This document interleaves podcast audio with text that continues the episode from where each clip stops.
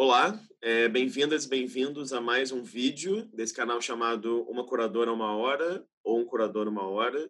Então, explicando um pouco no que consiste esse canal, se trata de uma série de entrevistas com curadoras e curadores de artes visuais baseados no Brasil ou no exterior, que vêm de diferentes gerações, diferentes regiões do Brasil e do mundo, né, e diferentes práticas curatoriais. Então, se trata de uma espécie de largo panorama de diferentes fazeres em curadorias de artes visuais que se relacionam de alguma forma ao Brasil.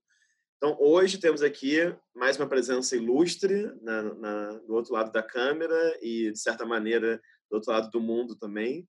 Queria agradecer a presença dela e queria manter nossas tradições milenares, pedir para ela, por favor, se apresentar para a gente. Sim. Rafa, obrigada pelo convite, em, em primeiro lugar, né? É muito legal estar aqui, ter oportunidade de conversar com você, porque, bom, a gente né, já se conhece há algum tempo, mas tem poucas oportunidades né, para trocar ideias.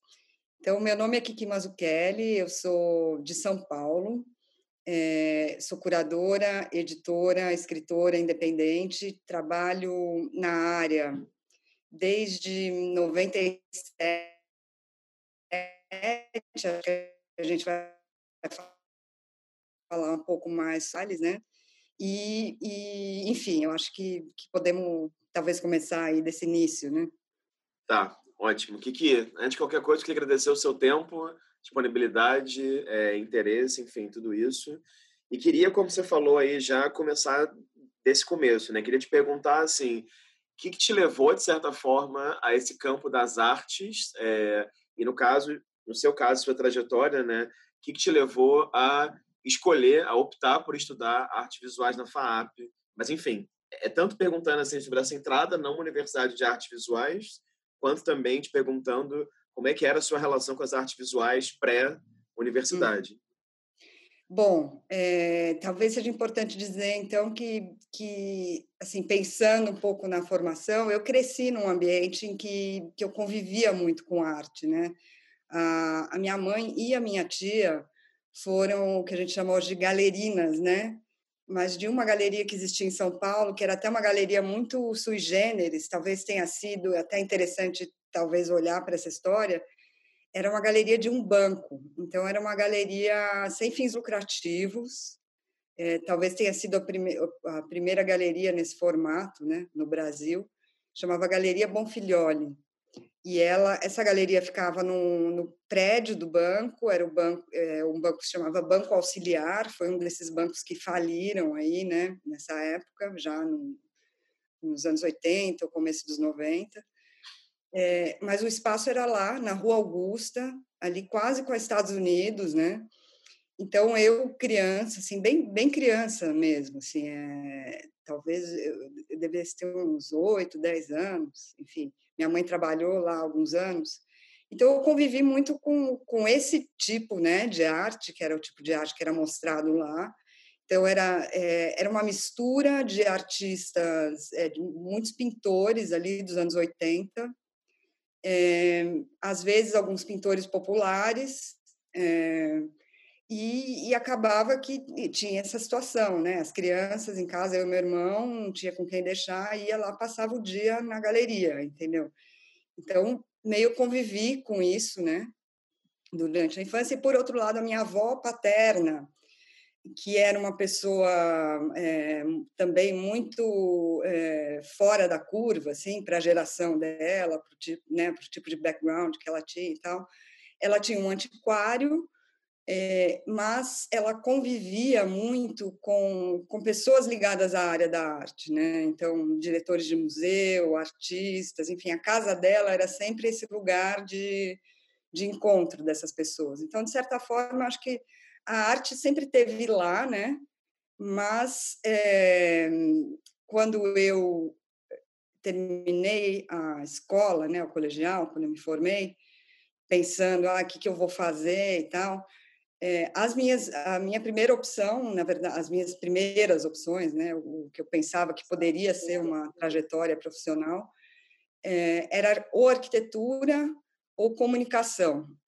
Então, é, acabei entrando para o curso de comunicação, primeiro, isso em 90, então a gente está falando né, ali bem o, a virada da década.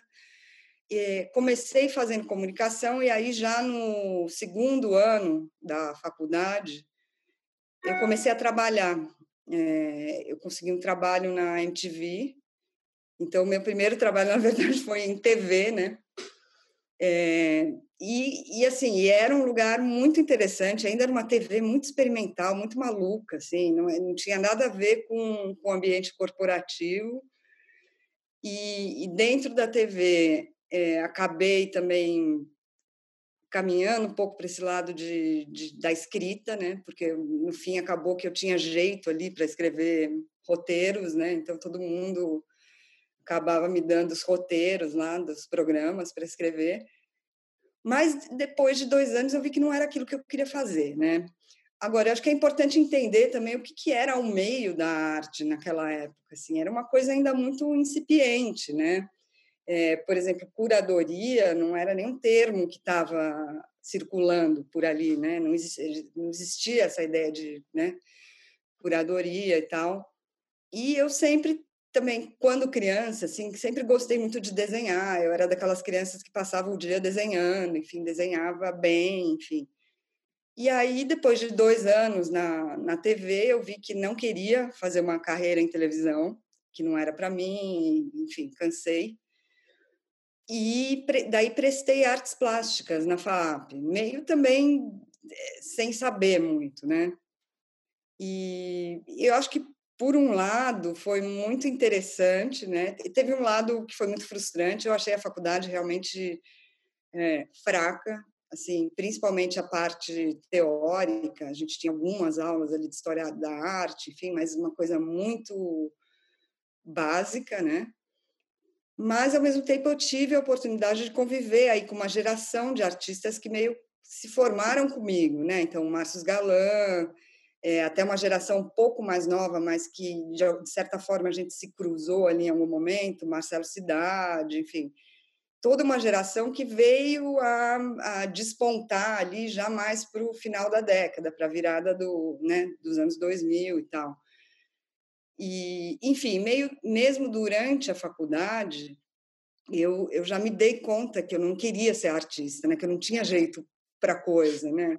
Que uma coisa é você gostar de desenhar, enfim, outra coisa é você você querer ser artista, né?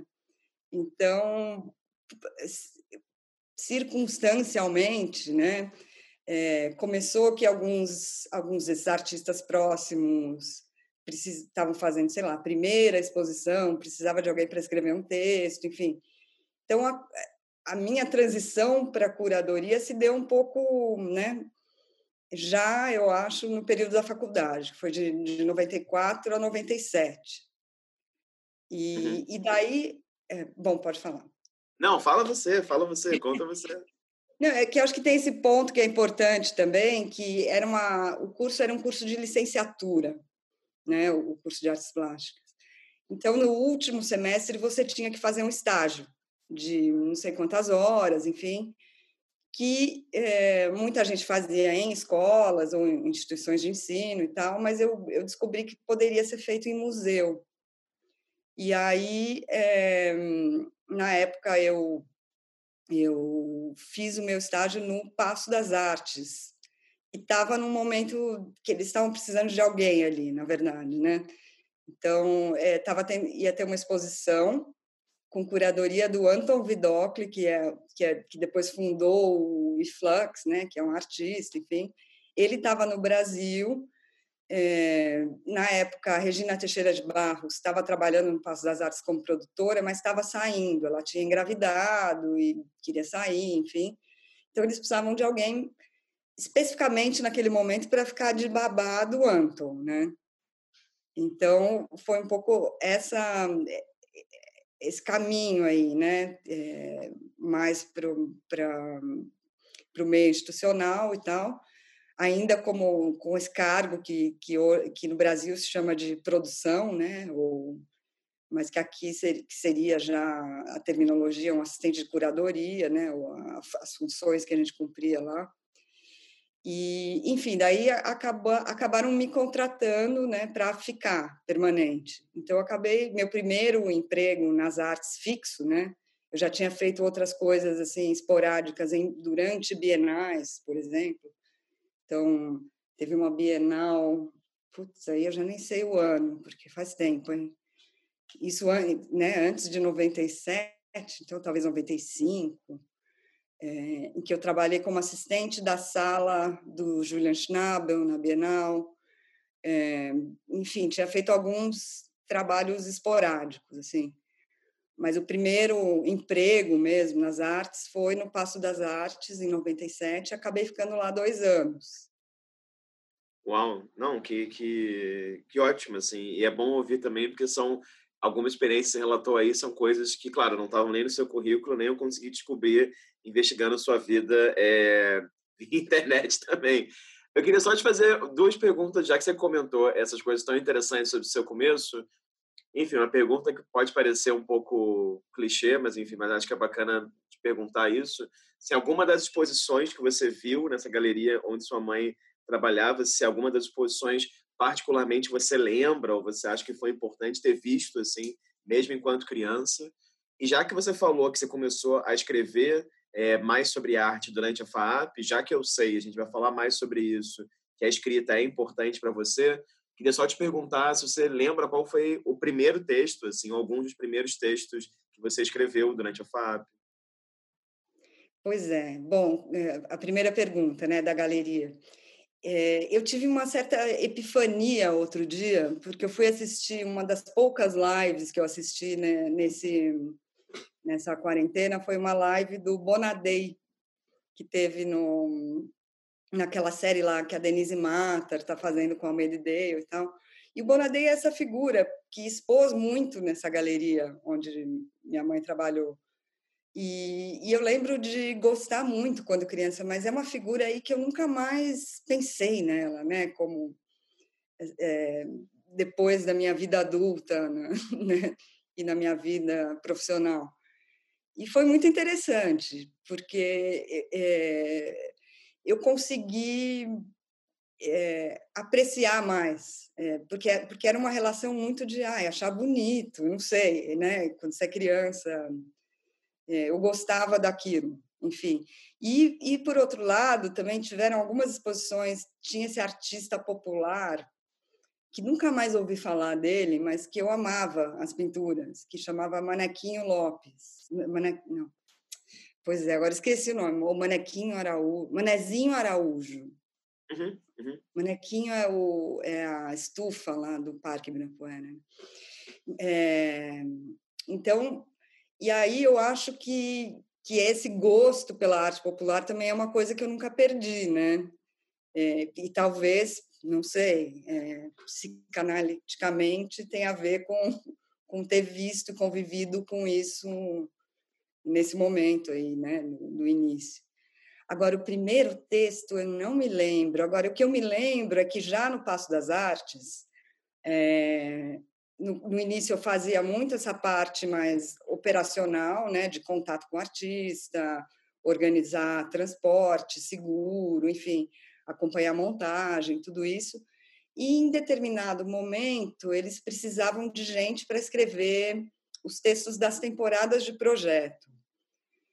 E, e aí eu comecei a, a, escrever, não todos, mas, mas muitos do, desses pequenos textos que eles faziam folder e tal. Né? Então, isso eu lembro. Eu lembro de ter escrito um texto para o Márcio Galan, né? ali, acho que na primeira exposição que ele fez na Luísa, mas eu não sei a data disso, já não me lembro mais, se foi durante ou depois da FAP, provavelmente depois.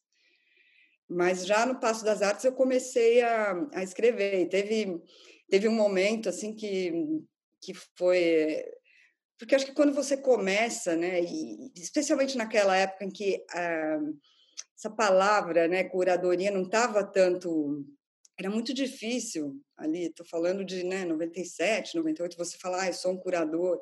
Eu nem era uma curadora ainda, né? Eu era uma, digamos, uma assistente de curadoria e tal. É, mas teve esse momento que para mim foi foi super importante. O Zanini estava vivo ainda e, enfim, e às vezes ele passava lá no Passo das Artes, que é, que é no, no campo, era, era, né, no campus ali da USP e tal. E, e aí a Daniela Bolso veio falar para mim, né? Ah, o Zanini veio aqui, ele amou o seu texto. Falei, uau, né?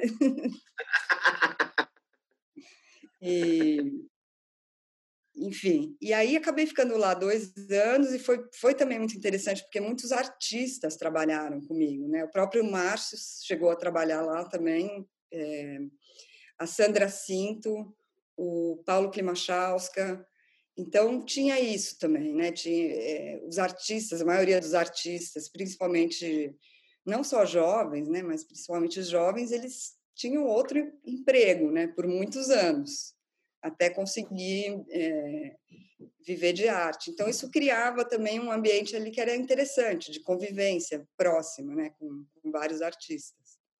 Uhum. Agora, Kiki, é, como é que foi esse seu processo, então, de mudança para Londres, né? Assim, pelo que eu vi, você fez um mestrado na Goldsmith, você terminou o mestrado em 2002, se não estou enganado, e pelo que Sim. eu pude né, ver aqui, você mora em Londres desde 2000, ou seja, estamos aí celebrando os 20 anos dessa sua vivência fora do, do Brasil. Eu queria é. te perguntar, assim, por que, que né, a sua opção de fazer um mestrado e como é que foi também essa sua impressão inicial nesse momento da história, né, nos anos 2000, né, no momento, assim, pré-smartphone, pré-redes sociais, pré-likes no Instagram, né, como é que foi essa mudança de, de país, de cultura, de língua, né, disso tudo? Então, tem, entre eu sair do Passo das Artes, que foi em 1999, e vir para Londres, teve aí também um, um, outro pedaço que eu vou falar rapidamente, né? Eu saí do Passo das Artes para trabalhar no Arte Cidade, né? Foi uma Arte Cidade que veio a acontecer só em 2005. É, então, o Arte Cidade, esse projeto, não sei se você conhece, mas era muito, né? Era um projeto, assim, bastante conhecido ali naquela época e os escritórios eram no Sesc Belenzinho, mas antes da reforma, então ainda era aquela grande fábrica, né, aqueles edifícios é, de fábrica e tal. Eu fiquei pouco tempo porque o projeto tinha um problema grave ali de, de financiamento, né? Então chegou um momento que eu que eu entendi que aquilo ali ia demorar muito para acontecer eu, eu fui contratada especificamente para tratar dos artistas internacionais, né, de fazer essa mediação com os projetos internacionais, e tinha muitos problemas na época, que eram problemas sérios, do tipo é, artista que já tinha produzido a obra, que precisava tirar do, né, do ateliê para mandar para o Brasil, enfim. Então, eu acabei saindo porque recebi uma oferta, depois de uns seis, oito meses, sei lá, para trabalhar na, naquela mostra do redescobrimento, né?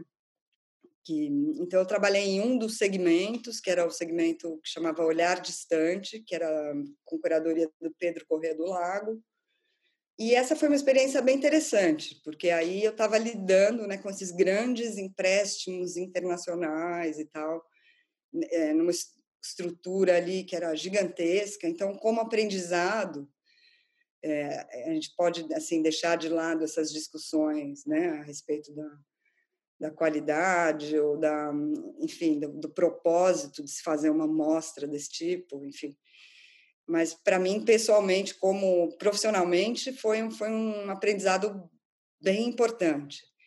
Nesse, nessa altura eu, eu já tinha prestado o mestrado porque o que aconteceu entre sei lá 97 e 99 foi para mim, eu entendi que eu queria trabalhar com curadoria, então amadureci essa ideia na minha cabeça, mas entendi também que eu tinha uma grande lacuna teórica ali, né? E, e queria também é, é, conhecer mais a fundo outros circuitos de arte, né? Porque era um momento ali em que a arte, sei lá, é, o próprio circuito da arte estava se tornando super globalizado, né? Que é uma virada que a gente vai ver ali já no começo dos anos 2000, não só é, em países ditos periféricos e tal, mas mesmo numa cidade como Londres, né? Então isso eu posso até falar um pouco. sobre assim a diferença entre Londres em 2000 e Londres em 2010 assim é gritante né em termos do, do circuito da arte da diversidade né do circuito da arte enfim daí é, fiquei trabalhando no, no Brasil 500 anos porque óbvio é, essa não é não era minha o, o meu dream job assim né o meu mas eu, eu sempre precisei trabalhar né para sobreviver então é, era, um, era um trabalho que pagava relativamente bem, enfim, e, e, teve todo esse aprendizado, que foi muito importante, né? Bom, enfim, daí prestei Goldsmiths, né? Acabei entrando em dois... Eu, eu saí, é, eu saí em setembro, né, no final de agosto, da Brasil 500 anos, em setembro eu cheguei aqui já para fazer a Goldsmith. É, e, tem, e tem esse lado também. Eu fiz muita pesquisa, né?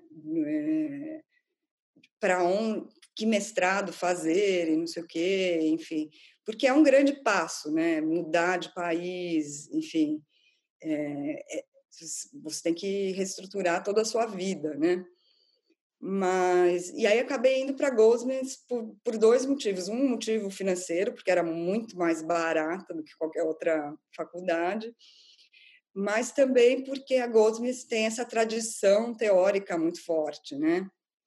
Então, então para mim, é, fazia sentido. E, no caso, na, na Goldsmith, no mestrado, você pesquisou exatamente algum tópico? É, enfim, queria entender mais como é que foi essa sua... Enfim, né, que, que tópicos você pesquisou ali e como que também era, já que você falou dessa comparação, né, de diferentes momentos, assim, de Londres, como a cidade mudou e como, enfim, o mundo também mudou nesses 20 anos, né?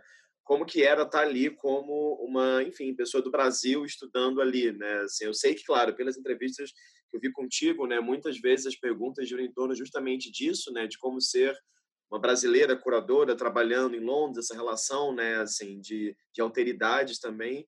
Mas eu fiquei curioso de perguntar exatamente como que era isso nesse comecinho, né, assim, como é que, enfim, como é que, sei lá, como é que você se movia nesse sentido? Quais eram as expectativas também que se criavam, né, quando sabiam que você era uma estudante brasileira ali, jovem, enfim? Pois é, então, eu, eh, a primeira parte da pesquisa, então, quando eu cheguei na Goldsmith, a minha primeira aula, né, a primeira lecture ali, foi com a Irit Rogoff. Não sei se você conhece, mas eh, ela é bastante né, conhecida, assim e ela, ela era responsável pelo que eles chamavam de core course, né, que era o, o, o curso principal ali, né. A Goldsmith, é, na verdade, esse mestrado da Goldsmith tinha nada a ver com, com história da arte, né, apesar dele, o, o nome do curso era História da Arte Século XX. Era um curso totalmente de, de filosofia continental, né, então bem naquela linha October, enfim, então, ela chega na, na, na sala no primeiro dia falando: olha, então vocês já sabem tudo sobre pós-estruturalismo, não sei o quê, e, e, a gente vai ler o primeiro capítulo do Mil Platôs e discutir a aula que vem.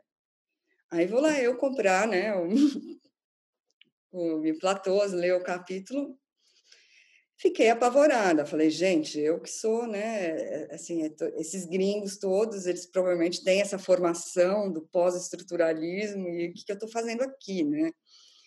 E no fim você entende que ninguém está sabendo de nada também, né? Mas foi, foi bem interessante nesse sentido, porque a gente leu muita é, filosofia continental, em geral, assim.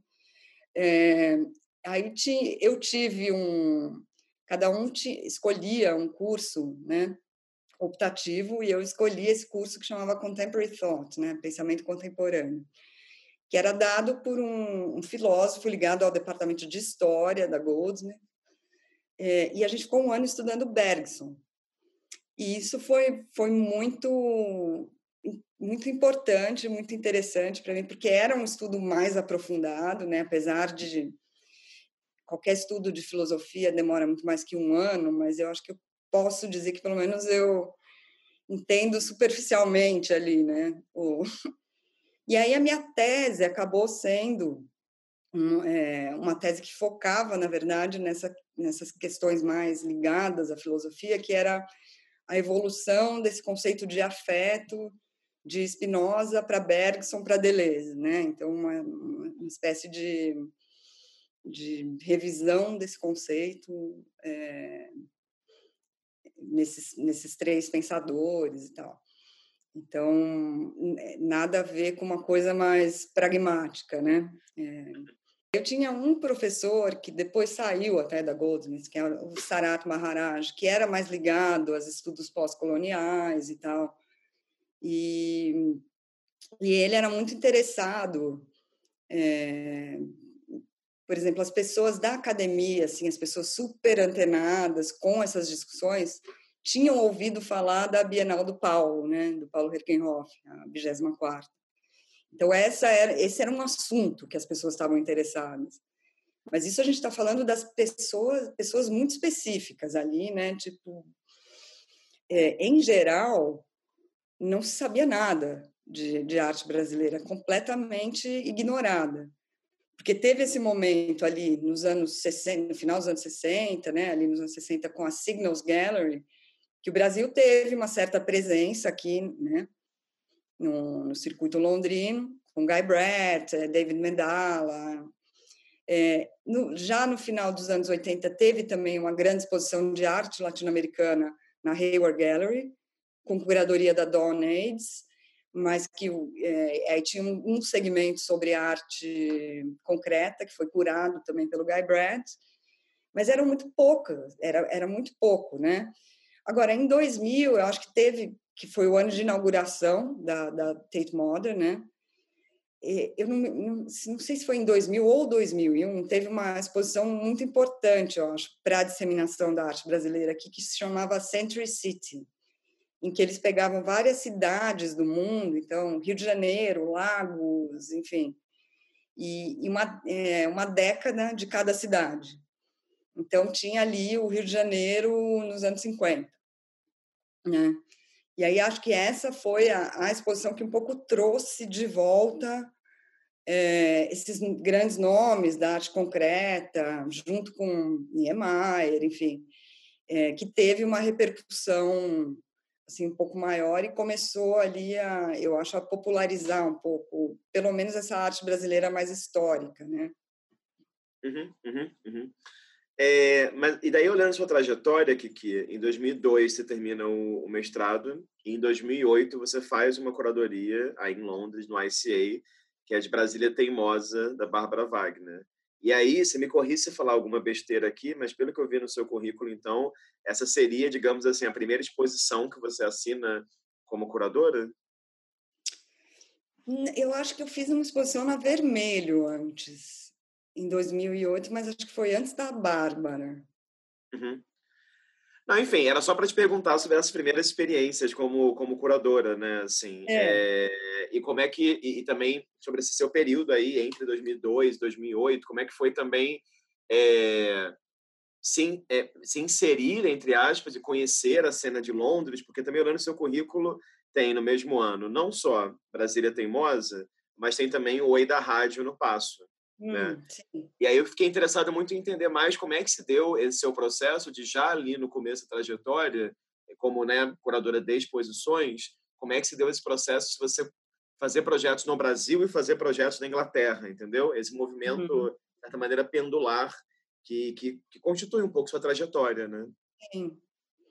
É, eu acho que, é, por exemplo, durante a faculdade, é, eu, eu, fiz a, o, o, mestrado, quando eu fiz o mestrado, eu trabalhava full time numa, numa livraria. Então, aqui eu nunca pude não trabalhar e ficar só, entendeu? É, então, eu tive vários trabalhos. É, trabalhei bastante tempo em livraria, que era super útil, porque eu conseguia os livros muito mais baratos, eu precisava de um monte de livro, né, para o mestrado.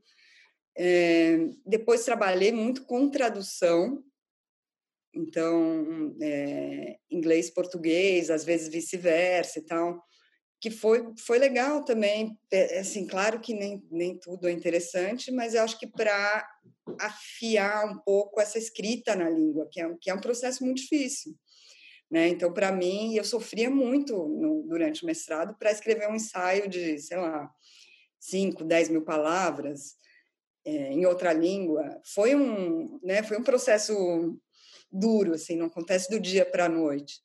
E depois comecei a trabalhar bastante com tradução, assim, um pouco, né, entre ali 2002 a 2008, acho que bastante, bastante do meu trabalho foi com tradução.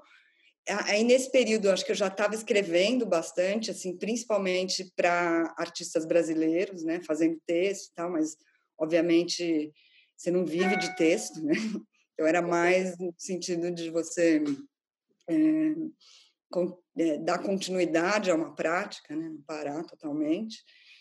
É, aí eu tinha feito um projeto já, na verdade, com a Vermelho, que era, eu não diria que era um projeto de curadoria, mas foi uma exposição que tinha o Maurício Anês, a Edilane Cunha, é, a Gisela Mota e o Leandro Lima, e não sei se tinha mais alguém, mas eles me convidaram um pouco para não era uma curadoria, mas a gente estava pensando a exposição juntos. Acho que hoje em dia talvez as pessoas chamassem isso de curadoria, enfim.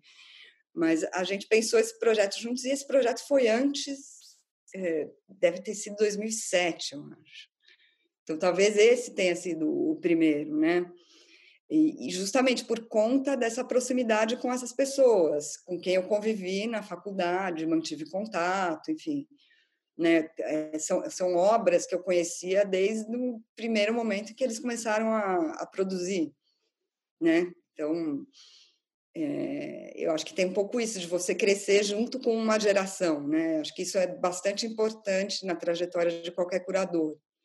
É, e aí, é, no ano seguinte, aí o Edu me convidou para fazer um, uma curadoria mesmo, né?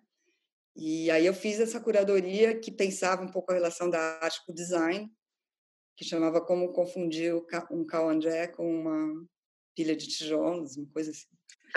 que ótimo! Que tinha, ver, é, que tinha a ver com o, com o título do Kubrick, né? Enfim. Mas tinha um pouco também esse dado ali que, que era bem raro, né? Do humor, né? Na, na, na arte brasileira, isso era um pouco tabu ali naquela época, enfim. Então, é, era uma exposição que trazia muitas. Tinha artistas internacionais e brasileiros, tinha uma certa mistura ali. Enfim, era um pouco um, um experimento ali, com, com vários diálogos entre a arte e design e tal.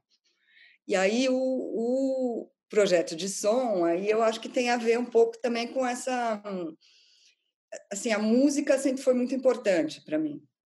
É, é um, para mim, é uma das grandes artes, enfim, que sempre, sempre me acompanhou, enfim, sempre foi muito fã de música e tal. E aí, é, muita gente me perguntava, poxa, você podia mandar um projeto para temporada de projetos e tal. E aí, a minha ideia, pela minha experiência no Passo das Artes, tinha esse, essa dinâmica, né? De você abrir uma exposição, tinha, tinha gente na abertura e tal, e depois ninguém nunca mais ia no, no Passo das Artes, porque era dentro da USP, é, não havia uma interação ali entre, por exemplo, a ECA ou qualquer outra faculdade ali dentro e o Passo das Artes, o que é um pouco estranho, enfim. Então, eu pensei em uma exposição que não precisasse estar lá fisicamente, né? E, e aí é, eu, eu, tinha esse, né, tem esse amigo meu que é um músico, na verdade, que tinha acabado de mudar para o Brasil, um músico inglês, e tinha um estúdio. Então eu e ele fizemos essa exposição juntos, que foi a Oi da Rádio, que a gente transmitiu ao vivo, né, por um mês. Eu não me lembro exatamente quantas horas por dia, mas eu passava, eu e ele, a gente passava o dia no estúdio. E, e por ser, eu, eu, acho que foi o primeiro projeto assim, de rádio de arte no Brasil, por ser é, esse primeiro projeto, ele tinha um caráter também bastante aberto. Então, tinham vários, como digamos, programas, né? Então, tinham desde performances ao vivo, gente que vinha para o estúdio faz, é, executar alguma coisa. Por exemplo, eu lembro o Fernando Oliva fez uma leitura de manifestos, ou coisas assim bem experimentais, ou músicos experimentais que vinham tocar ao vivo no estúdio, coisas assim, até materiais pré-gravados, né? Então, e o que surgiu de interessante na época foram muitos artistas que começaram a me escrever dizendo: Poxa, eu tenho esse trabalho de som que eu nunca consigo mostrar, porque ninguém quer mostrar, né? Porque acho que tinha naquela época também um, tinham manifestações ali de som na arte brasileira, mas eram muito ligadas a instalações, né? Sempre tinha esse elemento físico, né? E essa exposição, pelo contrário, era só o som mesmo, né? Era, era uma rádio. Então, é, esse projeto acho que foi muito bacana. Infelizmente, né? É, o que aconteceu é que eu e o Nick, a gente bancou esse site por um tempo, então estava tudo no ar por um tempo. E, e depois de alguns anos, a gente acabou abandonando. Mas é um material que eu gostaria de recuperar, porque acho que é um material interessante. Mas você tem um material contigo? Alguma coisa, não sei. Tantos HDs morreram desde aquela época. Então... É, não, pois é. É, mas ao mesmo tempo, né, pensando que Alto tem essa, esse jogo também com a própria efemeridade do rádio, né, assim, que eu acho que Sim. pode ser, que pode ser que quase um oposto desse momento da história do podcast, né, que tudo é transmitido e gravado, né, e documentado e fica ali uhum. para você ter acesso, né, enfim. É... Que, que, queria te fazer algumas perguntas aqui, acho que eu vou quebrar um pouco isso da cronologia e fazer algumas perguntas, porque, claro, você tem muitos projetos assim de curadoria, de publicação, tem muitos aspectos da sua produção é, e eu acho que eu vou mais pelos aspectos do que pela linha do tempo, digamos assim, das coisas que, que você fez. Eu queria começar te perguntando assim, como que é para você a experiência de pensar projetos de exposição que giram em torno de um artista, né? Isso é muito bacana na sua trajetória, eu acho. Tem alguns projetos, eu pude ver um, até escrevi sobre, né? Foi do Ivens Machado no Pivô. Isso me chama a atenção, assim, esse, esse interesse seu e também das instituições, claro, em te convidar para pensar a trajetória de um artista e essa pesquisa que você faz se aprofunda em alguns aspectos desse artista e apresenta para o público de uma maneira, é, entre largas aspas, né? Assim, não vou dizer que ela é retrospectiva, eu vou usar um termo, não sei se você gosta dele, eu diria que é mais ensaística a abordagem, né? Porque o Ives Machado, pelo menos, tinha isso, né? Tinha uma seleção de obras diferentes momentos e tal. E aí, claro, não me parece ser à toa que alguns desses convites, né, e, alguns desses projetos que você, claro, quis fazer também, é, eles giram em torno de artistas que não são artistas jovens ou artistas da sua geração. Então, por exemplo, teve o Flexor em 2012, pelo que eu pude ver aqui, o Ivens Machado, é, o Flávio de Carvalho, na Sotheby's e também na Almeida Dale. E, pelo que eu né, investiguei aí das coisas que você postou recentemente, me parece que você está investigando o Hélio Melo também. Então, queria que você comentasse assim, como que é esse processo de, de pesquisa e de, e de se aprofundar numa trajetória, né, digamos assim. Uhum. É, então, eu acho que, que a gente também vai, acho que os interesses, não só os interesses, mas as circunstâncias vão mudando, né, dentro da nossa trajetória profissional e tal. E, por exemplo, me interessava muito no começo essa questão do formato da exposição, era uma questão mais proeminente para mim. É, eu tinha, acho que eu tinha mais interesse antes em fazer exposições coletivas, né? E, e mais recentemente, assim, eu acho que é um puta privilégio você poder fazer uma exposição monográfica de um artista, né? Você ter esse tempo, né, de se dedicar à obra de alguém. É, e, e, voltando um pouco a uma coisa que a gente estava falando antes de começar a gravar, né? Eu acho que o Brasil é muito ruim de se documentar e, e muito ruim de, de, pensar os próprios artistas, né? A gente tem uma, sei lá, de, é, dúzias aí de artistas históricos que tiveram uma leitura, digamos, ali nos anos 50, nos anos 60, e, e, tudo que foi escrito após isso é um pouco a repetição do, né, uma citação, repetição do que foi dito naquela época. Então me interessa muito nesse momento, eu, e eu acho que talvez seja, né, é, é o momento da trajetória mesmo, é, o que eu acho relevante é a gente tentar escrever essa história, né? reescrever essa história. Então, como parte de um, é, digamos, dessa, dessa, dessa espécie de expansão de um, de um certo cânone. e, por outro lado, produzir conhecimento, porque não é só um, ah, um rever para escrever uma outra coisa, né? Eu acho que a gente tem que produzir conhecimento, né? Então, eu acho que a exposição monográfica te dá, por um lado, essa oportunidade como curador ou curadora, enfim, é, de poder estar tá participando de um processo ali de revisão histórica, de, de produção de conhecimento, e eu acho que faz muito mais jus à obra do artista, por outro lado, apesar de muitos desses artistas, né, todos aí que você citou, né, é, estarem mortos, mas, mas eu, isso também é uma questão importante para mim, como fazer jus a essa obra, né? Porque é diferente você ver uma, duas obras ali no meio de uma coletiva com 80 trabalhos e você poder ler a trajetória de um artista ou, ou enfim, é, como a do Ivens, como você falou que não era uma retrospectiva, né? Não era mesmo, ou nem a do, do Flávio, mas assim, é, como é que a gente é, propõe ali um ângulo né, de, de olhar para esse trabalho de uma forma diferente, enfim.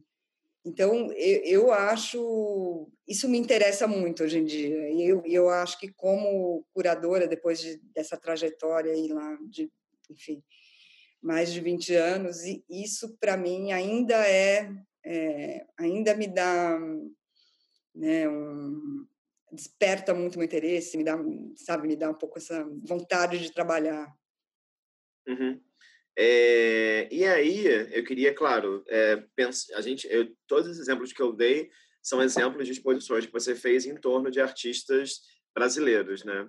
E aí eu queria uhum. te perguntar, Kiki, em que momento, depois dessa sua mudança para Londres, enfim, esses 20 anos, você começou também a se interessar por essa produção dessa região que a gente vai chamar de Latin America e que, claro, né, os britânicos amam, não só os britânicos, mas todo o norte global, né, ama essa construção da ideia de Latin American Arts, né, assim, então, como é que foi para você também, estando aí, vivendo aí, perceber, claro, que você é uma curadora brasileira, né, uma pesquisadora que parte de um país específico, que tem um interesse global, porque é importante dizer aqui que de nenhuma forma seus projetos se restringem à participação exclusiva de artistas do Brasil ou da América Latina, mas em que momento você começou a, enfim, a perceber e ser convidada também a ampliar esse escopo do Brasil para outros lugares?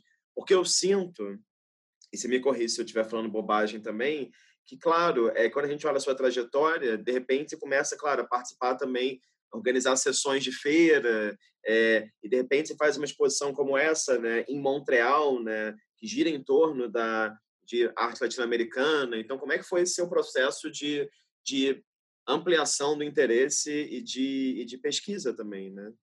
É, assim, quem usa esse termo latino-americano são os gringos, né? A gente não usa. Então, eu aqui, sou uma latino-americana. É, e o que aconteceu foi um pouco, é, principalmente ali por volta de é, 2010, digamos, alguns anos antes, depois, enfim, em que a arte brasileira começou a, a, a ter uma espécie de né, visibilidade global ali.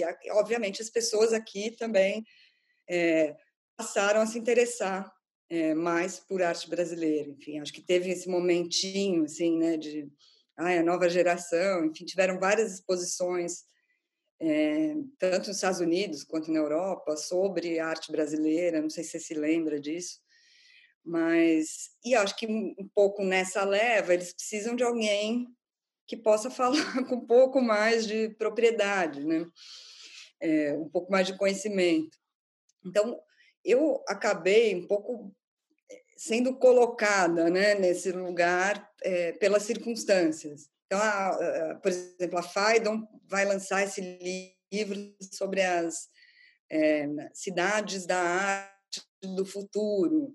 Aí o editor vem falar comigo, ah, você pode escrever o capítulo lá de São Paulo, selecionar os artistas. É, o Reino Unido, né, como país, ele não é um país que tenha laços culturais com a América Latina é, historicamente, né? Ele tem laços culturais com, com todas as ex-colônias deles, né? Que são esses países aí da Commonwealth, mas a América Latina não, não, não faz parte do imaginário ou, né, ou do, do ambiente cultural, enfim. Então, eu acho que por, por essa circunstância de eu estar aqui, alguém fala, bom, tem essa curadora brasileira, e, enfim, eu acabei, né, por um lado, me tornando uma espécie de para esse meio de arte aqui, só que, e ao mesmo tempo, tem, tem esse outro dado, né, de Londres ser uma cidade extremamente cosmopolita, né, eu acho que são poucas as cidades que são assim, é, eu diria que talvez Nova York e Londres no mundo, né, então acabei é, conhecendo muitas, muitos latino-americanos que trabalhavam com arte, né, então o nosso próprio Pablo Leon, né, que é, que é hoje o diretor lá do, do MAC Niterói, é, fazia parte de um grupo de, de, de, pessoas que se conheciam, enfim, é, ligadas à arte de alguma maneira, e, e, e, acho que foi um pouco via, via essas pessoas, não só o Pablo, mas, por exemplo, a, a Beatriz, do Instituto da Vision, também chegou a morar aqui, é, e acabei fazendo por, por, esse interesse né em conhecer mais também me dei conta de que puxa no Brasil pelo menos naquela época né acho que hoje em dia é um pouco diferente mas naquela época a gente não via arte peruana colombiana mexicana enfim tinha muito pouca é, muito pouco intercâmbio entre esses países né. Acho que isso mudou mas para mim a porta de entrada para a América Latina foi Londres. E, e, como é que e como é que se dá para você esse processo de pensar é, as curadorias em um ambiente como o ambiente da feira, né? Porque claro, você fez exposições, você fez projetos, né, de de curatoriais em feiras muito diferentes. Teve tanto a Pinta que você falou, quanto a Arco Madrid, quanto a Arte Boa, quanto a, a Zona Macro também em, no México, né? Então, eu queria te perguntar assim, como é que se dá esse processo de composição, né, de um ou de uma de um, de um projeto curatorial com um recorte específico ou de uma série de solo projects, né? Como é que se que se dá isso, né? Porque eu sei também que muitos desses projetos que você fez giravam em torno de convites para galerias de diferentes lugares da América Latina, né? Então, o que, que diferencia isso? Uhum. Eu sei que pode ser uma pergunta meio, né, extensa e perversa. Que, que diferencia isso de um processo, por exemplo, de uma exposição institucional, por exemplo? Ah, é completamente diferente. Fazer feira é um pouco um inferno, assim. Claro que tem feiras e feiras, né? Eu acho que se você for fazer uma curadoria para Basel, deve ser muito mais fácil. Você deve ter muito mais autonomia no sentido de, de poder selecionar o que você quer e, e criar um projeto coerente. Mas, em geral, essas feiras todas que eu trabalhei, e eu, eu fiz ao todo seis feiras. Né? Eu diria que um projeto foi bom, foi um bom projeto. Desses seis projetos, é, teve um que foi na Arte Boa, em 2017, é. se não me engano, que é um projeto que eu olho para ele e falo, bom, esse foi um bom projeto de feira. Foi realmente, né, era um projeto que pensava é, pouco esse momento que a gente está vivendo de né, desses, desses, governos de extrema direita e tal e de perda de direitos civis, né? É, então ele tinha uma proposta aberta, né? É, e, mas eu acho que eu consegui reunir bons projetos. Claro que isso não tem nada a ver, né, com fazer uma exposição institucional. É, é um processo completamente diferente, né? É, quando você faz uma feira é, a galeria tem que topar, entendeu? Tá afim, porque a galeria, no fundo, tá pagando para estar tá nessa feira, né? E a galeria tá, tá numa feira por uma razão comercial. A galeria não pode perder dinheiro numa feira, né? Apesar de que muitas acabam perdendo, né? É, eu acho que, assim, tem, eu acho que no caso de Bogotá não é uma feira muito fácil. Foi, foi, um, foi um trabalho árduo, assim, de meses para conseguir reunir ali um conjunto de galerias fortes e tal. É, é um trabalho ingrato. É, não é um trabalho prazeroso de se fazer como curador, mas assim, de novo, assim, eu preciso trabalhar, entendeu? Eu, eu não tenho, eu não posso me dar o luxo de, de dizer não para hoje em dia um pouco mais, mas mas eu acho que quando você está, especialmente quando você está começando como curador, é, você tem que aceitar vários trabalhos ali. Eu acho que é tudo parte da experiência. Para mim foi incrível por esse outro lado, de conhecer. É, eu acho que eu conheço muito mais a fundo os circuitos, por exemplo, é, Peru, México, é, Colômbia. Se, se eu não tivesse feito essas feiras, eu não teria esse conhecimento, né? Então, nesse processo, você acaba conhecendo artistas incríveis, galeristas incríveis também, enfim.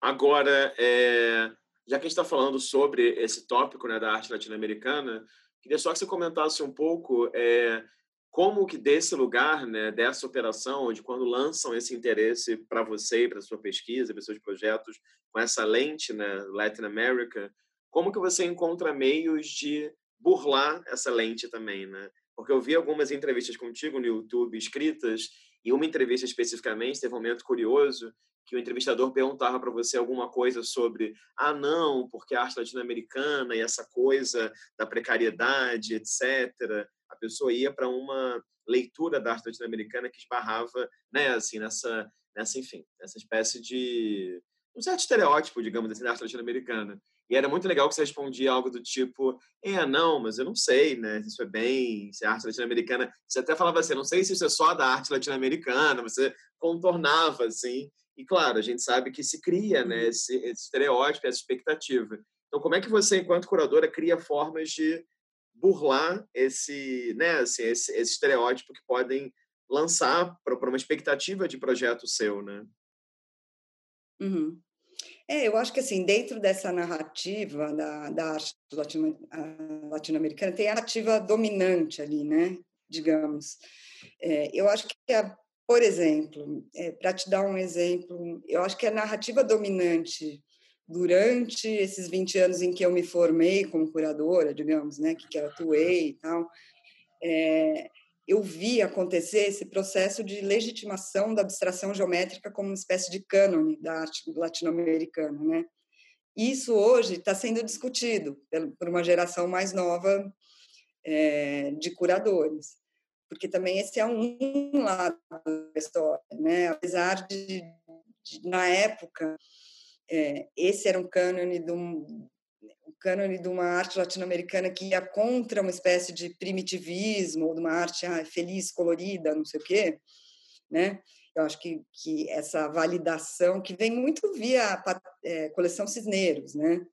Um poder ali de uma coleção de influenciar é uma narrativa histórica, para o bem ou para o mal, né? Mas é um é um lado, né? É uma visão. Essa visão está sendo contestada, como eu estava falando. A gente está vivendo nesse momento, acho que é um momento ali de, de intensa revisão dos cânones, em todos os sentidos. É, então, por exemplo, quando eu trabalho com artistas históricos, né? Então, pegando aí para falar, para me restringir aqui a poucos exemplos né, que você estava falando do, das exposições monográficas. Então, essas figuras, é Flávio de Carvalho, Ivens Machado, Hélio Melo, é, o, Flexor, numa, numa discussão, eu diria, talvez mais, enfim, eu tô, ainda estou processando essa discussão, mas são artistas que, que não se encaixam, né, é, nesses, nessas grandes narrativas, né? Então, por exemplo, eu o que me motivou a, a trazer Flávio de Carvalho para cá, é como que assim a gente tem esses grandes nomes, né, que entraram no, no, no cânone da arte, né, Oiticica, Clark, Papa, enfim, e não se ninguém conhece o Flávio de Carvalho, né, que eu acho que é um, né, um artista mega revolucionário. Acho que ele, o que ele fez ali naquela época é deveria estar né, né, nessa grande narrativa da história da arte. Enfim. Então, eu acho que um pouco pela escolha, né? Claro que num ambiente de feira é muito mais difícil de, né? Você você joga ali com o que você tem disponível e tal. Mas, mas eu acho que muito no sentido de com quem você quer trabalhar e que narrativa você quer produzir, né? Sobre sobre esse artista.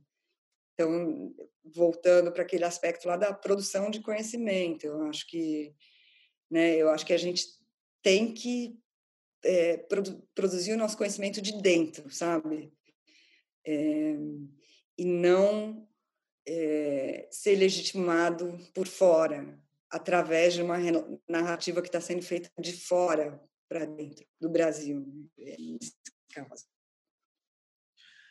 Kiki, queria que você falasse um pouquinho sobre a sua experiência na, na Bienal Site Santa Fé, porque eu acho também que é uma experiência bem bacana, eu acho que é uma experiência, enfim, que você estava ali colaborando com diversas curadoras e, né, e curadores, diversas pessoas pensando coletivamente, e acho que foi um projeto curatorial também que, claro, que reunia vozes muito, muito, enfim, muito dissonantes, né, assim, de diversos lugares da América Latina, de diversos lugares, enfim, dos Estados Unidos, até onde eu pude entender. Então, eu queria que você comentasse um pouquinho, assim, como é que foi esse, esse projeto. Pois é, a, a, a Bienal de Santa Fé, né, ela, quando ela surgiu ali nos 90, ela era uma das bienais mais é, bombadas, assim, né, daquele, daquele momento da bienalização. Né? Ela era uma bienal bem relevante, e que foi uma Bienal responsável por inserir um monte de artista, não só brasileiro, mas latino-americano também, ali dentro né, do contexto americano, norte-americano. Né? É, essa Bienal passou por um período ali de, né, de decadência, digamos, né, de, não ter tanta visibilidade e tal, e foi reimaginada ali pela atual diretora, né, que é Irene Hoffman, que decidiu fazer uma Bienal com foco nas Américas, né? Então, a, essa Bienal que eu faço junto com o Pablo, é, com a Rocio, é, com a Kathleen, a Pep, é, acho que é isso, né? Eram cinco. É. Foi, é, é uma Bienal que tem essa proposta de ser uma Bienal pensando as Américas, né? O continente americano é, é, por meio de, de, várias perspectivas. Então, ela tem essa característica, né? O convite foi estendido pela diretora para cada um dos curadores, né? É, então, não, não foi uma equipe formada por, por exemplo, não tinha um curador-chefe que convidou alguém, enfim. Calhou de, de o Pablo ter sido chamado, eu ter sido chamada, é, o Pablo conhecia a Pep Day também, que é uma curadora canadense que morou no México muitos anos, então que, que também tinha, é, eu, eu acho que tinha nós três, né, esse grupo, a gente tinha um pouco mais ideias parecidas, né, sobre o que a gente queria fazer com essa Bienal. Rocio é uma pessoa também muito interessante, mas que trabalhava ali no Museu del Barrio, então, acho que a ideia da, da Irene foi pegar esse segmento Latinx com, com o conhecimento da, da Rocio, né? E a Kathleen era, é uma curadora de arte indígena do Smithsonian. Não sei se ela ainda está lá, mas na época ela era. Então, a, a ideia da diretora era cobrir várias, várias regiões e vários, né, vários assuntos ali díspares né, das Américas.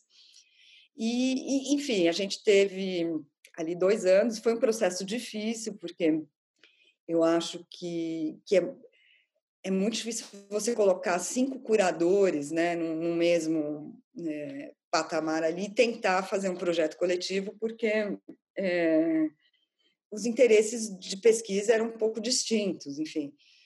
É, mas, mas eu acho que no fim é, é demorou muito né, para a gente conseguir chegar nesse projeto, mas a gente chegou nesse projeto. Eu acho que tem partes da exposição que realmente parecem, é, pareciam partes que estavam um pouco é, à parte do contexto, mas em geral eu, eu acho que a gente conseguiu é, criar algumas situações e diálogos interessantes. Né? Agora, é, enfim, já que a gente falou aqui sobre é, é, esse, esse, seu aspecto, digamos, mais de respeito ao pensar exposições ou pensar, enfim, projetos curatoriais que são expositivos. Eu queria também comentar um pouco sobre o seu lado, é, de certa maneira, como você falou aí antes, né, que foi como você começou lá na MTV, de certa forma, essa sua relação com a escrita. Então, porque assim, você tem uma produção larga de crítica e de textos, né? E eu, enfim, já li vários textos seus e acho também que tem uma maneira que você escreve que eu acho que ela é muito generosa com o público, não especializado especialmente. Eu não sinto você como uma escritora que está falando ali apenas para os seus pares, né? Eu acho isso muito raro, às vezes, no campo da, da arte contemporânea. E, claro, e mesmo quando você se apresenta, você fala, eu sou Kiki Mazzucchelli, curadora, e você fala, sou escritora, né? Então, queria que você comentasse um pouquinho sobre isso, assim, sobre a importância da escrita para você e como que se dá esse processo de escrita que muitas vezes responde é, pedidos muito diferentes, né? Assim, a gente sabe muito bem, uma coisa é um texto para art review, outra coisa é um texto para uma publicação, né? Que você não está organizando sobre um artista X. Então, como é que a sua escrita se dá? Como é que você né, pensa um texto? Assim, como é que você lida com formatos tão diferentes?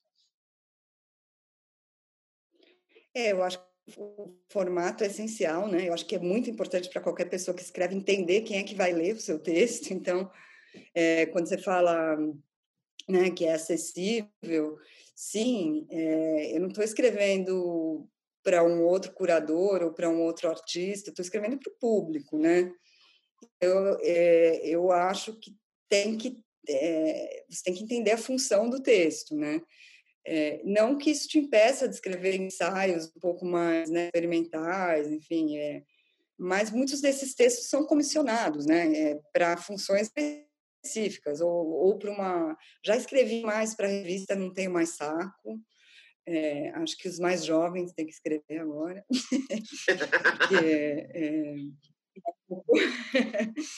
Mas escrevi muito por, por, por um certo, uma certa época aqui, principalmente, porque as revistas não têm é, verba para traduzir, né? Então, pelo fato de eu escrever em inglês, isso facilitava, por exemplo, escrever resenha para revista, enfim, achei que era importante, é, mais, mais do que pelo meu próprio interesse, ou, enfim, mas, sei lá, por estar aqui, tem essa facilidade, enfim, vamos lá, vou escrever. Agora, me interessa mais, é, me interessa mais os ensaios, eu gosto muito de editar texto dos outros também, é, isso é uma é, com as revistas, principalmente, eu tive a oportunidade de trabalhar com editores muito bons, né? Então, isso foi um aprendizado também na, na parte de edição do, de textos dos outros, né? Então, isso é uma coisa que eu gosto de fazer. Mas, para mim, a escrita é essencial. Assim, eu não consigo é, dissociar o meu processo de pensamento, ele passa é, pela escrita. Então, é, eu acho que para eu não conseguiria hum, exercer a minha profissão sem a escrita, digamos.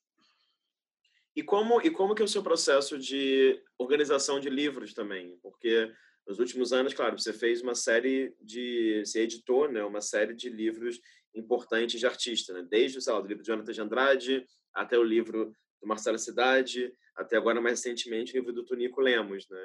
Eu queria que você falasse um pouquinho, assim, como é que é esse processo de conceber um livro monográfico, né, junto a cada um desses artistas. Sim, não é um processo.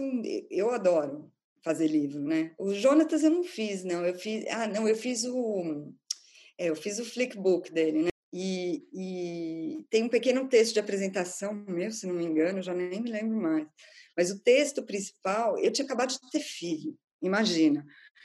É, eu morava num, num, apartamento que, que era, era incrível, era né, um, tipo um, apartamento todo aberto, assim, e eu tive que ir na casa da vizinha é, fazer essa entrevista com a Sueli Ronick, gravar no banheiro da vizinha, porque a, a, a mulher da vizinha tinha que acordar cedo para trabalhar também, o apartamento tinha essa mesma planta, enfim.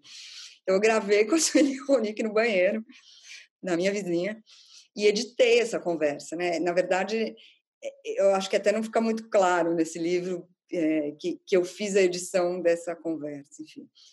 Mas, mas aí a gente vai aprendendo, né? A gente vai refinando a nossa, a nossa maneira de trabalhar. O do, do Cidade já foi um processo mais é, profissional, enfim, tinha uma equipe. Eu trabalhei com a, com a Paula Tinoco, que é a mulher do, do Cidade, que é super designer. Então, aí sim, é um processo que você pensa o livro como um, né, como um todo, assim, desde a, do tipo de papel, da sequência de imagens, o que, que vai ser a capa, o que, que vai ser o título, é, que textos é, você vai comissionar. Então, por exemplo, tinha um texto que já existia do Ricardo Nicolau, que é um curador de Serralves, que fez uma, tinha feito uma exposição com cidade, escreveu esse texto super legal. E eu falei, não, não precisa né, chamar outra pessoa para escrever esse texto, esse texto existe, ninguém leu, vamos pôr no seu livro. É, e aí chamei o Renato Simbalista para escrever mais um texto, porque eu achei que seria interessante é, ter um arquiteto né, olhando para o trabalho do, do cidade, porque aí o, o simbalista é um professor de arquitetura, ele pensa a cidade e ele pensa a cidade de uma maneira muito viva, né, muito do presente, assim, o que está acontecendo e enfim, é uma figura interessantíssima. E, então a gente acabou, é, é, eu acabei editando, fazendo a edição do, do livro com esses três textos, enfim, todo esse processo ali de, dessas escolhas do, do papel, das imagens, enfim, que é uma coisa que a gente fez é, coletivamente, eu, a Paula e o Cidade. Ah, o do Tonico aí já foi, né, é o livro mais recente, então o do Tonico é um livro, o Tonico trabalha há mais de 20 anos, também não tinha nenhum livro monográfico né, sobre a obra dele. E aí também um processo similar. Eu, eu escrevi um dos textos, porque eu tenho, assim, eu não só conheço, mas eu, eu gosto muito da obra do Tonico, né? É, enfim, e, e comissionei é, o Zé Augusto Ribeiro, da Pinacoteca, para escrever, é, e o Grant Watson, que é um curador que já tinha trabalhado também, trabalhou algumas vezes com o Tonico, é, porque, porque, é importante, acho, para um artista que fez a carreira dele aqui, né, a trajetória toda dele aqui, também ter um, um, um curador inglês falando sobre o trabalho, né? Então ele já tinha esse diálogo com o Grant, é, então, comissionei o Grant para falar especificamente da, das obras de, de tecido, né, textiles. Né? Uhum. Enfim, que é uma, uma porção significativa ali da, da obra do Tonico nos últimos anos. É, então, de novo, né, é todo um processo de edição desses textos, nesse caso, é, eu acho que eu me envolvi mais na edição também do texto dos outros, assim, pedindo, por favor, ó, esse argumento aqui você precisa expandir, ou, enfim, é, todo o processo de, de, uma revisão fina, né, uma, uma preparação fina dos textos, é, mas também todo esse processo da decisão do design. É, a Maria do Carmo Pontes fez essa produção editorial né? Então ela também se envolveu nessa questão da é, essas decisões mais relativas a formato, é, sequência de imagens, enfim. Então é um, é um trabalho muito intenso, assim, fazer um livro é, é direito, é um trabalho muito intenso. Agora, é, Kiki, caminhando aqui para um para um fim, eu queria fazer uma outra pergunta que é um que é um aspecto, né, que eu tenho falado com muitas curadoras e curadores que vivem fora do Brasil.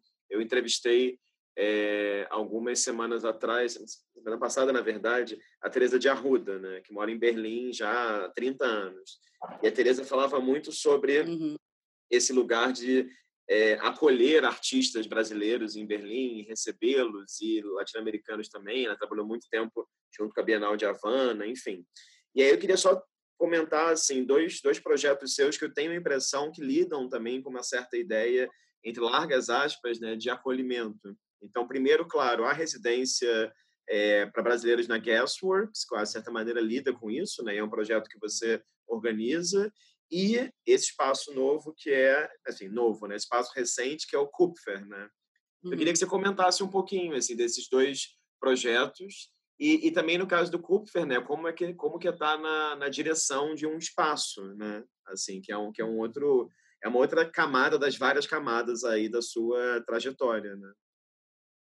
Então, a, bom, a residência é uma coisa bem é, é, bem pragmática, né? Que nasceu do fato de é, eu, eu conheço o Gasworks há muito tempo. O Gasworks é uma das instituições aqui que, enfim, eles oferecem residências para artistas internacionais, mas eles também têm estúdios subsidiados, né, ateliês subsidiados para artistas residentes em Londres, além de um programa de exposições, né, que aí é totalmente desvinculado das residências.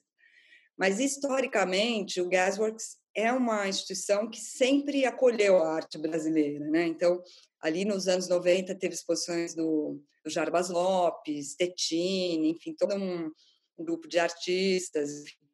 E residências também, né? É, em várias ocasiões, é, o Gasworks recebeu residentes brasileiros mas geralmente, eu acho que geralmente não, acho que totalmente era via algum prêmio de feira ou prêmio Pipa, ou, enfim, alguma premiação que envolvia, né, que como parte do prêmio o artista ganhava uma residência no Gasworks. Em certo momento, essas residências secaram, né, sumiram. E, e eu, junto com uma, uma pessoa que, que tem muito interesse em arte e tal, a gente formou esse grupo, que é quase como se fosse um crowdfunding, é, é quase um crowdfunding. Então, são 10 é, patronos brasileiros que moram em Londres. Alguns deles são colecionadores, outros não, outros são apenas, sei lá, pessoas com um pouco mais de dinheiro e interesse em arte, que colaboram com, com, com o financiamento disso. E é uma coisa que acontece anualmente, é, e ela tem o grande diferencial dela em relação às, às residências que, existiam antes, ou até as residências que existem agora em outras instituições, é que ela é um open call. Então, qualquer um pode mandar projeto, e aí a cada ano tem um júri diferente, e, e assim, infelizmente, é só uma pessoa contemplada, porque a gente recebe muita, muita inscrição, é, e tem muito pouca iniciativa nesse sentido, né, é, para artistas brasileiros. Então, isso, assim, apesar de ser pouco, não é suficiente, enfim, mas eu acho que, que essa foi uma, assim, uma, uma boa conquista.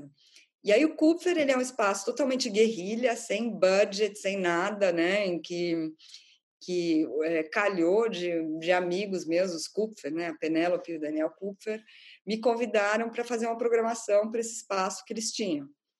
É, e aí isso começou em 2017, com uma exposição do Sérgio Sister, que muito gentilmente veio para Londres e falou: ah, que ótimo, vou passear em Londres, então. Trouxe os trabalhos na mala e a gente fez. Mas é um espaço muito humilde, assim, né? Que não tem recursos, enfim apesar de já ter vendido obras para o British Museum. Olha, olha isso, olha. então, quando eu fiz, é, não sei se foi ano passado ou retrasado, uma exposição que, junto com o Luiz Romero, que é o galerista do Xironave Hakikivi, que é um artista Yanomami, com quem eu já trabalhei algumas vezes, né? É, a gente acabou fazendo aqui a exposição e, e o British Museum adquiriu duas obras. Então, apesar de ser totalmente puleiro, né? Assim, não tem dinheiro para nada, mas é, é, eu tive, a gente, a gente é aberto para propostas, enfim, a gente acabou recebendo uma proposta esse ano de um jovem curador que ainda está fazendo o mestrado no, no, Royal College e tal, e a gente acabou convidando ele para tocar programação pelo para o futuro próximo. Então, é, a partir da próxima exposição que abre no dia 24 de outubro, a gente tem esse curador do espaço agora, que é o, é o TED Target. Então, é, talvez vá, o perfil vai, vai mudar um pouco, né? É, eu achei bacana, enfim, olhando o histórico de exposições, como também, claro, tem inicialmente Sérgio Sister, depois o Dan Coupe fez uma curadoria, enfim, mas como que, na verdade, uhum. tinha esse fluxo, né? Tanto de uma presença inicial mais de artistas latino-americanos e como que isso vai se ampliando para outros lugares do mundo, enfim, artistas de diferentes Sim. localidades, né? Que eu acho que tem, enfim, um pouco a ver também com a sua própria é, trajetória, né? Antes de a gente mostrar a imagem maravilhosa que você trouxe, queria só te fazer uma última pergunta, que em dado momento no começo da conversa você falou que, claro, você viu as várias mudanças de Londres, né? De quando chegou em 2000 para 2010, claro, estamos aí em 2020. Eu queria fazer uma pergunta, acho que eu não fiz isso para nenhum curador ainda aqui, que é, que é uma perspectiva oposta quanto ao futuro, né? O que, que você acha que, assim, o que, que você acha que está por uhum. vir, digamos assim, é, ou o que, que você acha que necessita de um aspecto de mudança urgente no que diz respeito, não sei, ou a produção de arte, ou o sistema das artes que você vê em Londres, enfim. O que você espera que venha mudar ainda nos próximos 10 anos? Bom, eu espero que, que assim, é uma coisa que já está né, em processo, já está em discussão, é, mas eu espero que, assim, assim como outras indústrias, né, ou circuitos, enfim, deixe de ser tão patriarcal, branco, europeu, né? Então, eu espero que, que, que se torne mais, é, mais diverso, enfim. É, eu acho que, que essa discussão está começando e, e, na verdade, a história das mentalidades é a história que mais demora para mudar, né? E, enfim, por outro lado, eu acho que tem uma mudança bem significativa, especialmente nos grandes museus, é que é você não vai poder mais medir qualidade por é, número de visitantes, né? Então, no, no, futuro próximo, isso já já não vai poder ser um critério, né? E, então, eu, eu espero que isso cause algum tipo de mudança na, é, na, na, própria programação do museu, né? Que se pense menos em termos mercadológicos ou marqueteiros, né? No sentido de, ah, a exposição é boa porque vieram, é, veio um milhão de pessoas ver a exposição. Não, né? A gente sabe que, que isso não é, não deve ser critério, né? Enfim, é, e espero que as próprias exposições, e aí falando de novo dessa, dessa mudança estrutural, né? É, espero que as, as próprias exposições venham a refletir, a representar mais é, o público, a variedade de público, né? Então, espero que tenha mais espaço para mulher de, de, de, de, população marginalizada ali, que, que não teve espaço até hoje. Kiki, é, antes de mostrar a imagem, eu queria fazer uma pergunta que eu fiquei pensando aqui, é, que é o seguinte, eu acho interessante pensar que, quando você falou do trabalho do, da exposição, na verdade, do, do, do Oi da Rádio, é, estava comentando sobre essa questão dessa imaterialidade, dessa sua relação com o passo, enfim, dessa exposição que gira em torno do som. E aí eu acho interessante olhar os outros projetos curatoriais que têm desenvolvido de lá para cá e pensar como que, de certa maneira, me parece que você acaba tendo um interesse muito grande nos últimos anos né, nessa objetividade da arte mesmo. Né? Muitas das suas exposições, mesmo as monográficas desses artistas, né, como o Ivens, pensa a escultura ou mesmo a pintura. Quer dizer assim, você de nenhuma forma se coloca como uma curadora do vídeo ou da performance, enfim. Então, antes de mostrar a imagem que você trouxe, queria só que você falasse um pouco sobre essa sua relação com a ideia de forma e de objeto, né? Porque, enfim, eu fiquei pensando nesses últimos minutos aqui sobre isso. Pois é, é, agora você me fez pensar sobre isso, eu não tinha pensado sobre isso, para te falar a verdade. Mas eu acho que talvez é, eu tenha me formado numa época, ali nos anos 90, em que havia uma ênfase muito grande nessa coisa da, do conceito, né, da arte conceitual, enfim. É, então, talvez o meu interesse pelo próprio formato da exposição, como conceito de um formato, né, além do Oi da Rádio, eu fiz é, também um projeto de exposição, né, que era uma série de cartazes, que eu convidava as pessoas para fazerem a curadoria de um cartaz. Então, o cartaz, o pôster, né, era uma exposição, que até o Pablo fez aquele pôster da banana, que ficou super famoso depois, né, da, daquela, do, do Museu Tropical. Uhum. Foi a primeira vez que ele fez foi dentro desse projeto. É, então, talvez venha de uma necessidade de... É, de olhar para um aspecto da arte que talvez eu não olhasse tanto. Eu acho que em São Paulo, principalmente, acho que no Rio também, né? tinha uma rixa muito grande entre é, vertentes ali da crítica, né?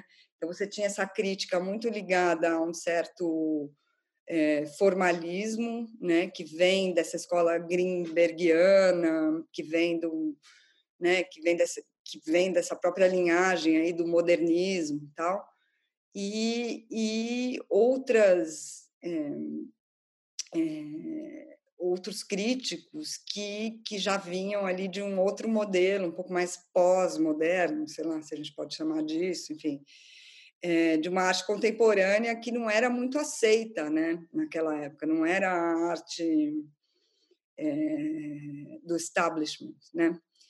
Então, talvez eu tenha, durante um certo período, eu tenha deixado de olhar para uma produção que depois eu passei a olhar e querer saber mais, e me interessar e ver, e, enfim, perceber a, a a riqueza daquilo tudo, talvez essa arte que você está chamando de mais objetual, de certa forma, né?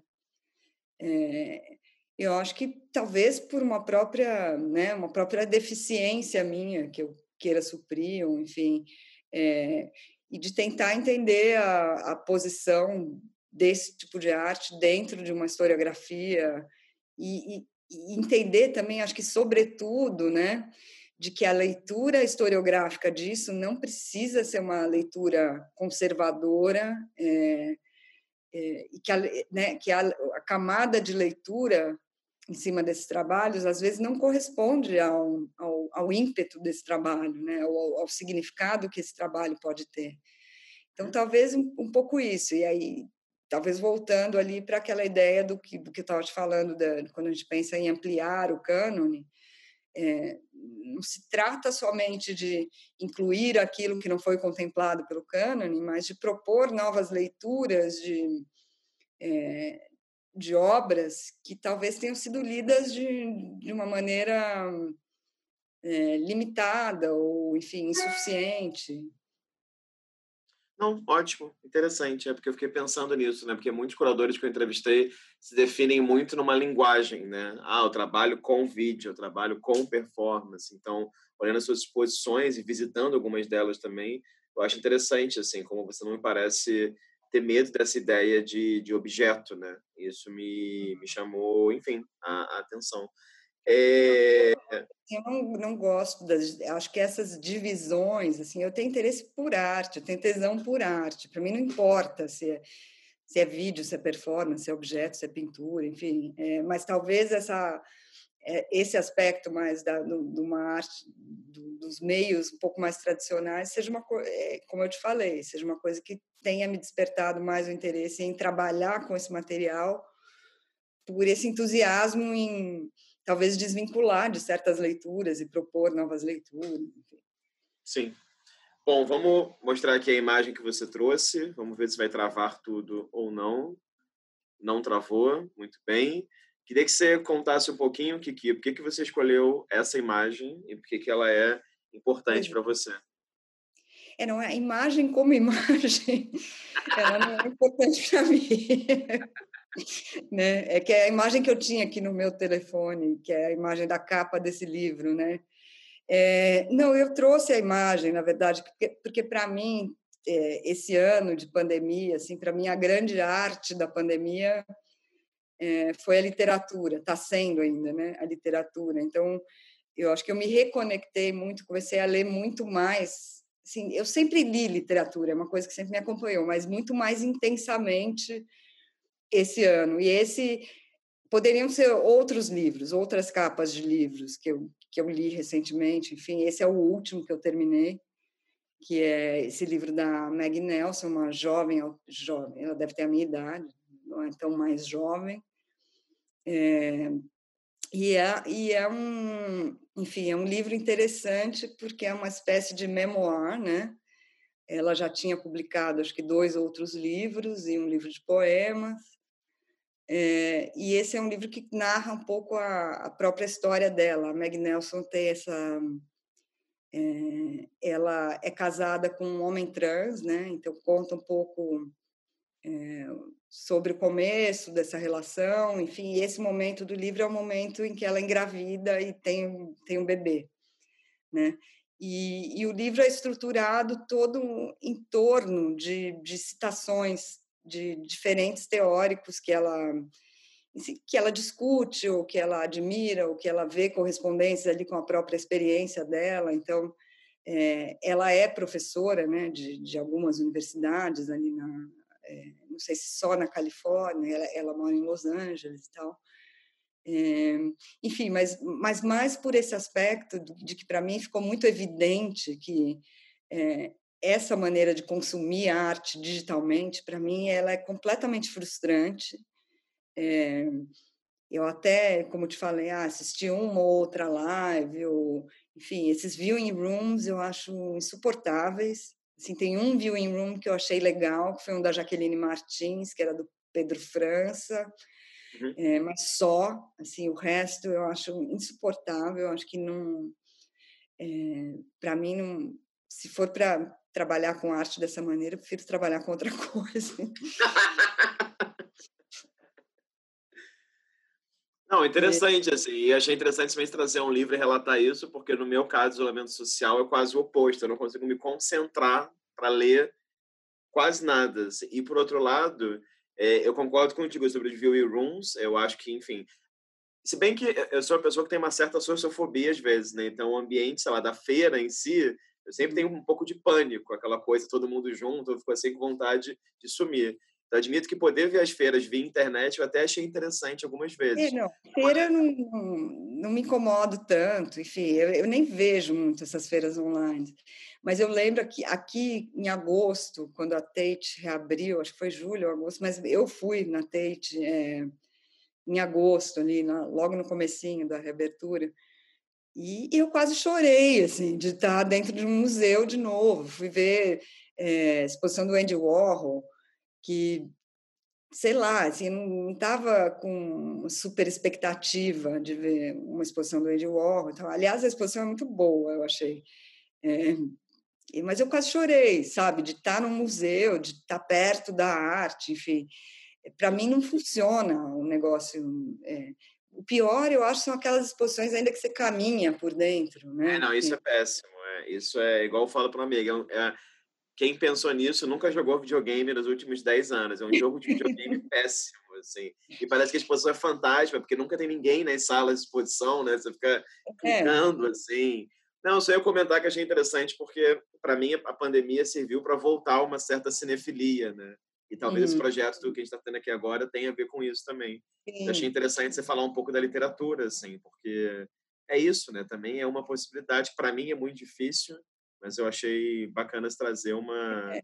E eu acho assim, é, eu acho que a literatura, especialmente essa literatura contemporânea e tal, são vários livros aí, né? Que eu que eu li que eu achei putz, é, que estão discutindo assuntos que estão na arte, mas de uma maneira muito mais complexa. E, e às vezes muito mais sutil, muito mais. É, eu acho que tem um. Com a literatura, você consegue um aprofundamento que talvez seja mais difícil. É, bobagem, né? Falar isso. Não, não que seja mais difícil na arte, mas eu vejo mais é, em termos de quantidade, mais literatura tratando desses assuntos de uma maneira mais complexa do que eu vejo é, arte. Mas talvez Sim. seja porque não está vendo arte nenhuma também, né? Maravilha.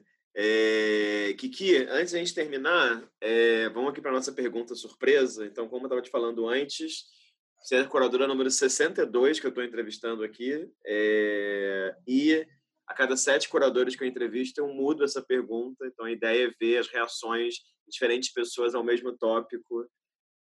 Enfim, está acontecendo uma coincidência um pouco terrível, curiosa de agenda, né? Que é uma pergunta que tem muito a ver com a sua trajetória e com outras pessoas. Ontem entrevistei o Marcelo Rezende, por exemplo, que está morando em Dresden, então tive que a trajetória dele. Há alguns dias atrás entrevistei uma outra curadora que é brasileira também, também mora aí na Inglaterra, em Oxford, depois eu, eu te conto dela, e também tem a ver com ela. A pergunta é, eu queria que você me contasse uma viagem que você fez que você acha que mudou, que fez assim, que causou assim um certo divisor de águas na sua prática e pensamento enquanto curadora. não vale falar da sua mudança para Londres, tá? Porque já me deram esse golpe aqui em outra entrevista de perguntar isso, a pessoa fala: "Ah, não, quando eu mudei para a Alemanha foi a viagem". falei: "Bom, mas era uma viagem assim, para qualquer lugar que você sente que é, enfim, que contribuiu aí com a sua trajetória como curadora. Ah, para mim, eu, eu acho que foi a, a residência na Colômbia em 2009, né? Eu acho que me abriu ali um, um todo um, um campo de não é, não só de entendimento, né, do, do que seria é, a arte dentro de um outro país latino-americano ali que tem obviamente tem muitas é, semelhanças, né, mas também muitas diferenças, né? Tem toda a Colômbia tem uma, tem uma história muito particular ali e, e, os laços que eu fiz lá, isso é muito interessante. Por exemplo, eu, eu conheci nessa viagem vários artistas é, de uma nova geração e estava acontecendo um movimento interessante ali na Colômbia nessa época, estou falando 2009, né? É, de toda uma nova geração de artistas que estavam surgindo e que tinham é, de maneira bem genérica, tá? Mas acho que o que distinguia um pouco essa geração era uma vontade de, de não falar, é, não, não, não restringir ali o repertório deles a falar é, dos efeitos da guerra das drogas, enfim, né? Então, de se distanciar de um, de um, certo tipo de arte que até então predominava lá. Então, figuras como o Nicolás Pares, é, o Mateu Lopes, o Gabriel Sierra, é, Maria Isabel Rueda, uma nova geração ali de artistas. E, e coincidentemente, eu, eu, pude voltar muitas vezes né, para a Colômbia desde então. Então, essas são não só essas, mas as relações se expandiram. Então, é, no ano retrasado, eu até fiz uma co-curadoria com a, com a, Maria Belém, né, no, no, Museu Nacional da Universidade. É, então, é uma relação profissional ali que me abriu. Foi essa relação com a Colômbia, eu acho, que me abriu esse campo da América Latina e que foi muito importante, eu acho, na minha trajetória nesses últimos dez anos. Ótimo, muito bom, muito bom. E, enfim, que bom que você não falou da sua viagem para Londres também, né? Porque eu ouvi isso algumas vezes.